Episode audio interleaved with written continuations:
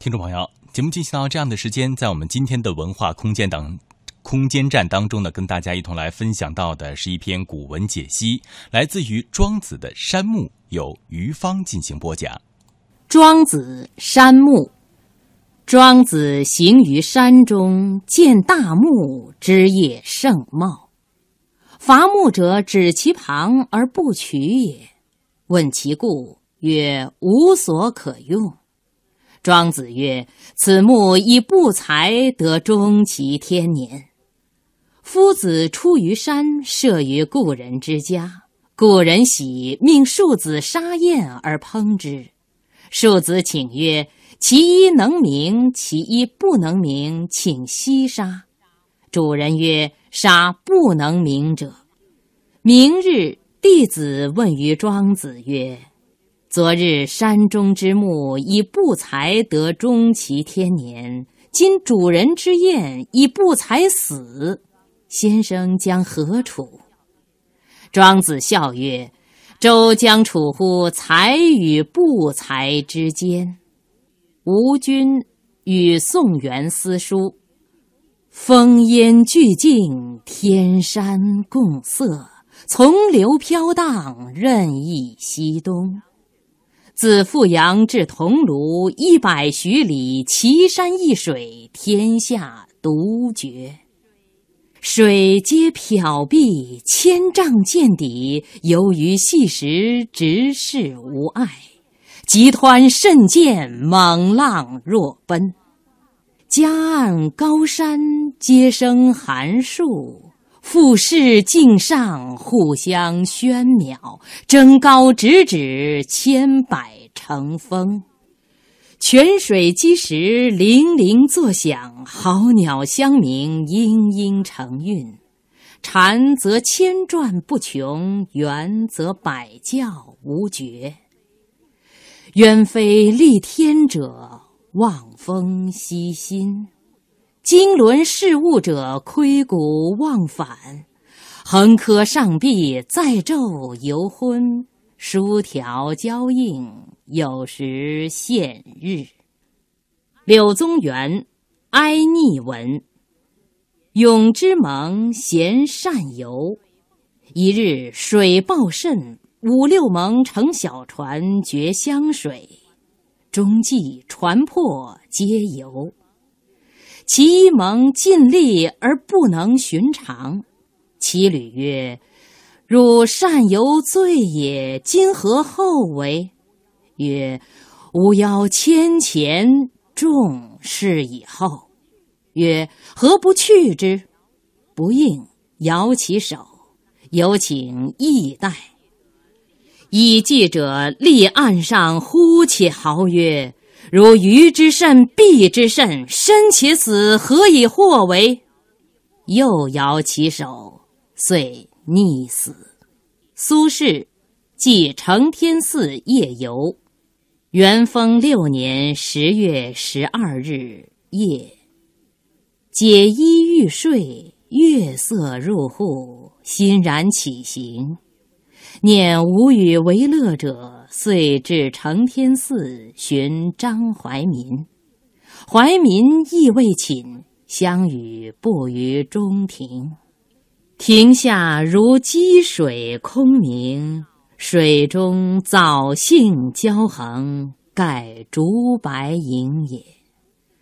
何夜无月？何处无竹柏？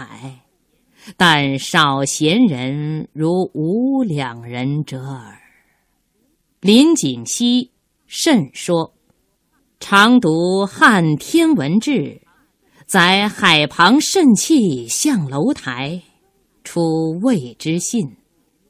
庚寅季春于碧寇海滨，一日范武家童走报怪事。曰：海中忽涌数山，皆悉未尝有。父老官以为甚异。于亥而出，会颍川主人走使邀鱼，既至，相携登巨远楼东望，帝见苍冥浩渺中，处如奇峰，连如叠眼，列如簇绣，隐现不长。一时城郭台榭骤变虚起，如重大之躯数十万家鱼鳞相比。中有浮屠老子之功，三门嵯峨钟鼓楼一齐左右，严牙立立，急公书巧不能过。又一时。或立如人，或散如兽，或列若惊奇之势，瓮盎之气，诡异万千。日尽不，冉冉漫灭。象之游者安在？而海自若也。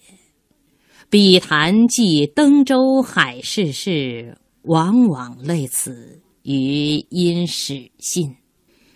依稀秦之阿房，楚之张华，魏之铜雀，陈之临春节起，突兀凌云者何现？运去代迁，荡为焦土，化为浮埃，是亦宜甚也。何暇甚之亦哉？刘基，公之乔为秦。公之乔得良童焉，卓而为秦，贤而古之，今生而欲应。自以为天下之美也，献之太长。使国公视之曰：“弗古还之。”公之乔已归，谋诸七公作断文焉，又谋诸传公作古款焉。遐而埋诸土，积年出之，报以世事。贵人过而见之，益之以百金。献诸朝，越官传世，皆曰昔世之真也。公之乔闻之，叹曰：“悲哉，是也！岂独一秦哉？”莫不然也，而不早图之，其与亡矣。遂去，入于荡明之山，不知其所终。蒲松龄，狼，一图晚归，担中肉尽，只有剩骨。途中两狼坠行甚远，途具头已骨。一郎得骨止，一郎仍从。复投之，后郎止而前郎又至。骨已尽矣，而两郎之病躯如故。徒大窘，恐前后受其敌，故也有脉长，长主积心其中，善必成丘。徒乃奔以其下，持弹持刀。狼不敢前，单单相向。少时，一狼进去，其一犬坐于前。久之，目似明，亦暇甚。徒暴起，以刀劈狼首，又数刀毙之。方欲行，转视机心后，一狼动其中，亦将遂入。以攻其后也，身以半入，指路尻尾。徒自后断其骨，亦毙之。乃悟前狼假寐，盖以诱敌。狼亦侠矣，而顷刻两毙。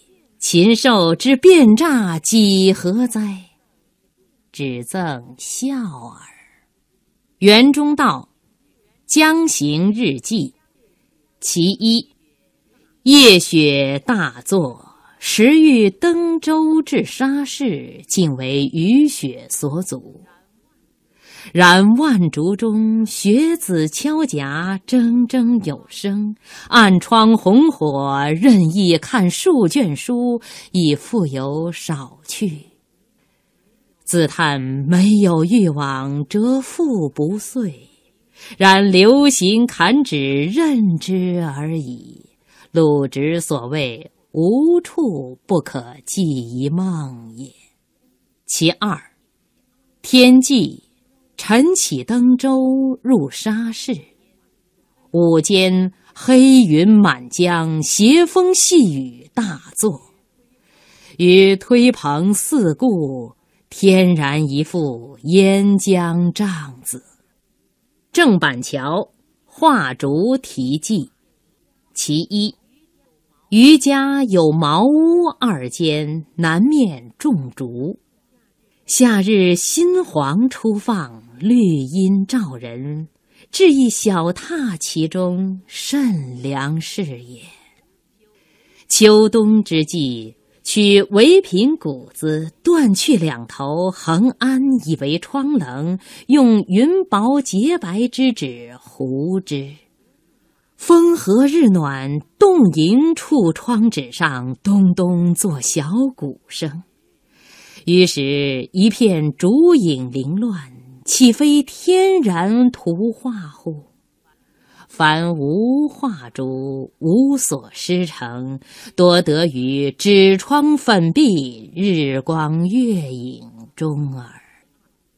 其二。江管清秋，晨起看竹，烟光日影露气，皆浮动于疏枝密叶之间。胸中勃勃，遂有画意。其实胸中之竹，并不是眼中之竹也。因而磨墨展纸，落笔书作，变相。手中之竹，又不是胸中之竹也。总之，意在笔先者，定则也；去在法外者，画机也。独画云乎哉？